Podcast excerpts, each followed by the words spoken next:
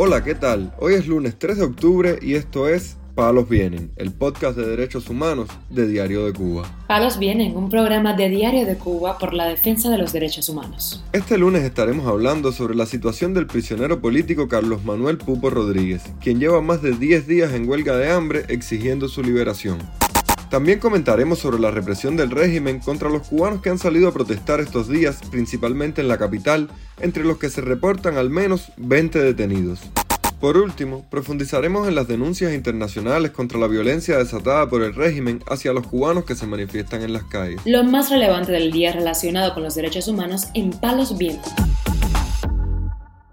Este fin de semana el preso político cubano Andy García abandonó la huelga de hambre en prisión y sus familiares denunciaron el aspecto cadavérico del joven, quien sufrió condiciones de tortura durante un aislamiento al que estuvo sometido en castigo por su protesta. Andy estuvo en huelga de hambre exigiendo las llamadas telefónicas. Estuvo un mes sancionado. Este se cumplió y seguían sin permitir el acceso al mismo contó a Diario de Cuba Pedro López tras una visita familiar que recibió el joven. El tiempo que estuvo en huelga lo pasó en solitario, en una celda de dos metros de largo por uno de ancho. El colchón le era retirado a las seis de la mañana y devuelto a las diez de la noche, muchas veces mojado y maloliente, para que tuviese que dormir en el piso, añadió el activista, suegro de Roxana García Lorenzo, la hermana del preso político cubano. Mientras tanto, el opositor de 70 años de edad, Carlos Manuel Pupo Rodríguez, manifestante del 11 de julio en San Antonio de los Baños, inició el día 23 de septiembre su segunda huelga de hambre en la prisión de Kilo 8 de Pinar del Río. Exige que su condena sea revisada y se le ponga en libertad, informó a Diario de Cuba su compañero de causa, el activista José Elías González Agüero. Pupo comenzó la primera huelga el 20 de agosto para exigir su libertad. La levantó el día 5 de septiembre ante las promesas de revisar su causa, pero al ver que pasan los días y la promesa de la seguridad del Estado era una mentira, retomó la huelga, precisó González Agüero. Pupo estaba en celdas de castigo muy húmedas, en las que hay agujeros en el suelo por los que entran las ratas y hay mucha peste afosa, contó González Agüero.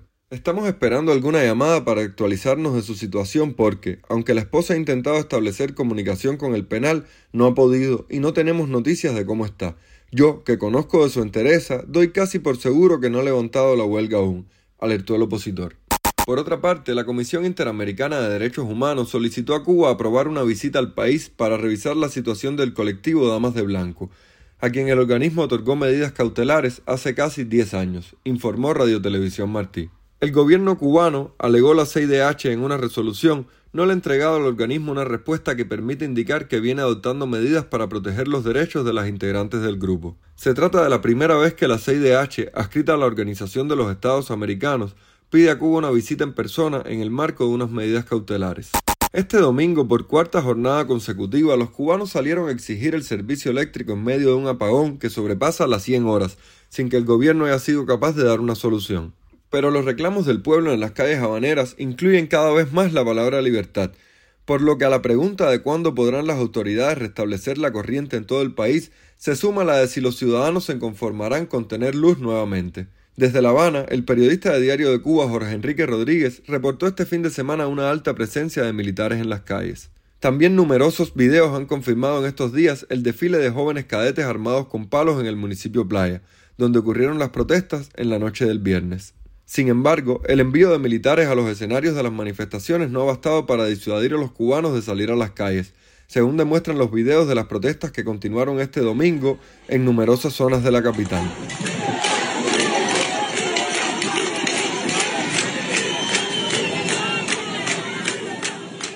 La organización independiente Justicia 11J denunció este domingo que al menos 20 personas han sido detenidas en los últimos días por participar en las protestas. Durante las últimas horas hemos recibido denuncias sobre 15 personas detenidas por las protestas de anoche en la calle Línea, Vedado y en Arroyo Arenas, La Lisa, y sobre una protesta en solitario hoy en Baracoa, Guantánamo. Hemos registrado otras cinco detenciones en días anteriores y otras localidades, para un total de 20 detenciones desde el día 30 de septiembre. Siguen bajo arresto actualmente 14 personas. Informó la organización que dijo estar muy preocupada por el amplio despliegue de fuerzas represivas del Minin y la FARC en todo el país durante los últimos días y en la noche del sábado en particular. Palos viene. Ante las protestas pacíficas que se están produciendo en Cuba desde el jueves y la respuesta represiva del régimen, la asesoría legal Cubalex ha ofrecido algunas claves para actuar en caso de una detención. Los consejos van dirigidos tanto a familiares y amigos de personas desaparecidas como a quienes decidan participar en un ejercicio de libertad de expresión y manifestación. Si usted pretende salir a protestar, pedimos que deje su información de contacto para reportarlo en caso de que sea detenido. Preferentemente deje sus datos con alguien que resida fuera de Cuba, para esquivar posibles cortes de Internet, señaló la Organización de Derechos Humanos en su perfil de Facebook. Entre los datos que menciona Cubalex son necesarios el nombre y dos apellidos, edad, número de carnet de identidad o fecha de nacimiento, dirección particular, número de teléfono de emergencia y fotografía actual. Este fin de semana numerosas organizaciones se han pronunciado ante la represión en la isla. Una de ellas fue Amnistía Internacional, que pidió al régimen de La Habana respetar el derecho a la protesta pacífica de los ciudadanos cubanos que llevan varios días exigiendo la restauración del servicio eléctrico tras un apagón generalizado en todo el país a raíz del paso del huracán Ian por el occidente. Pese a que las manifestaciones pacíficas estallaron por la situación insostenible ante la falta de servicio eléctrico, cada vez se escuchan más ecos de libertad. A través de Twitter, Amnistía Internacional dirigió un mensaje a Miguel Díaz Canel, en el que señaló, el derecho a la protesta debe ser protegido por las autoridades. Es una manifestación por la libertad de expresión y reunión pacífica, no más tácticas represivas como las del 11 de julio.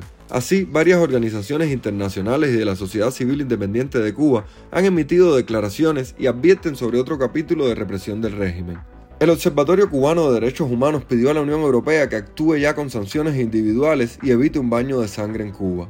Ciudadanos de varias ciudades y pueblos protestaron con cacerolas para exigir respuesta ante la degradada situación económica, política y social.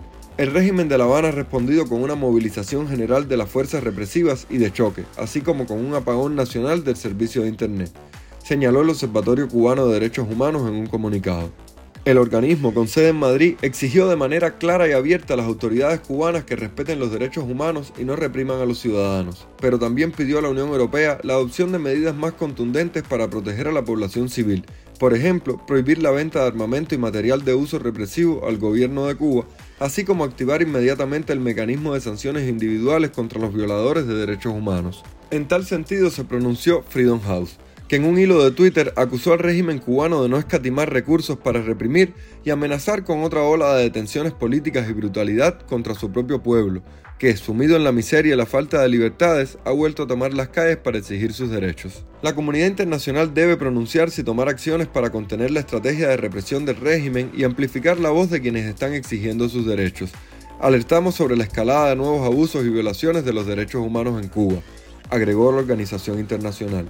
Por su parte, la Unión Liberal Cubana declaró que el pueblo cubano ha salido a las calles ejerciendo sus derechos de forma masiva para protestar contra un régimen inepto, incapaz de proveer un servicio eléctrico estable, alimentación suficiente, vivienda digna, servicios de calidad, moneda estable, justificando con falsedades dichas incidencias por los efectos de un ciclón que ha atravesado la isla en el extremo occidental. Para los liberales cubanos, los ciudadanos de la isla han visto en los dos últimos años cómo se deteriora a pasos agigantados la situación ya de por sí deprimida en que vivían, sobre todo tras el fracaso de la tarea de ordenamiento y la unificación del peso, impuestas por los comunistas, lo que ha mostrado con creces la debilidad de la moneda nacional, sin que el régimen ejecute las políticas monetarias y fiscales necesarias para recuperar los equilibrios.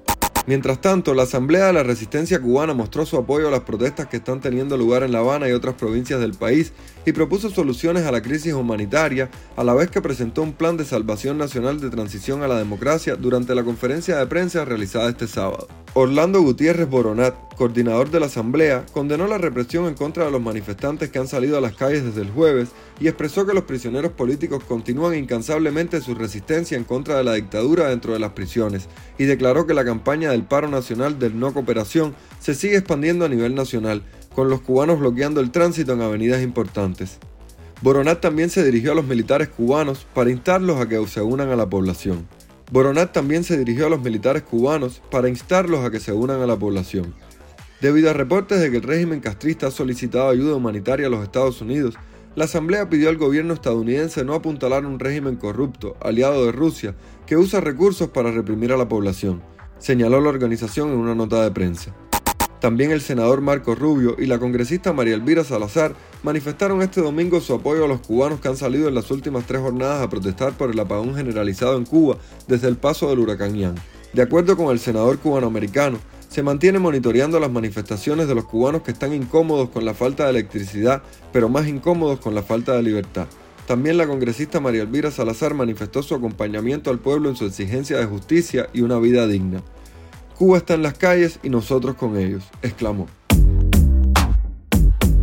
Palos Vienen, un programa de Diario de Cuba por la defensa de los derechos humanos. Muchas gracias por acompañarnos este lunes en Palos Vienen, el podcast de derechos humanos de Diario de Cuba. Pueden escucharnos en DDC Radio, Spotify, Google Podcast, Apple Podcast, Telegram y SoundCloud. Yo soy Mario Luis Reyes, mañana regresamos con más información.